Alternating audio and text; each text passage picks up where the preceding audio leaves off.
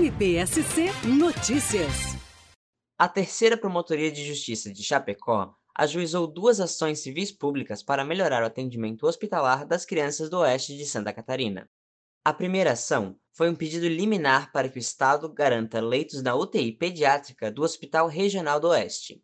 A promotora de justiça Vânia Augusta Sala Piazza explica a ação. Essa primeira ação ela visa uh, o aumento do número de leitos né, de UTI pediátrica porque Chapecó atualmente está com 10 leitos de UTI e para uma região enorme, né? Acredito que são mais de 40 municípios e a, a demanda é muito grande, assim. Existem crianças na fila de espera para UTI e isso coloca em risco, de fato, a vida dessas crianças. Se busca também é que os leitos que o Estado está abrindo sejam aqui no Oeste, né? O Oeste merece essa atenção e eu acredito com uma determinação judicial isso seja atendido.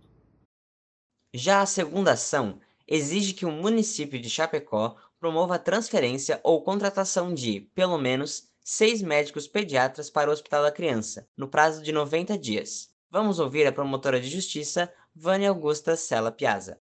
Atualmente, o Hospital da Criança conta com seis pediatras apenas. Os profissionais que estão trabalhando lá estão num nível de exaustão muito grande e esse é um, um, problema crônico, assim, uma questão que, que tem que ser resolvida, né? Eu acredito que com as ações, os responsáveis, né, por essa situação se reúnam. É possível até na própria ação se fazer uma audiência conciliatória para se buscar uma solução rapidamente.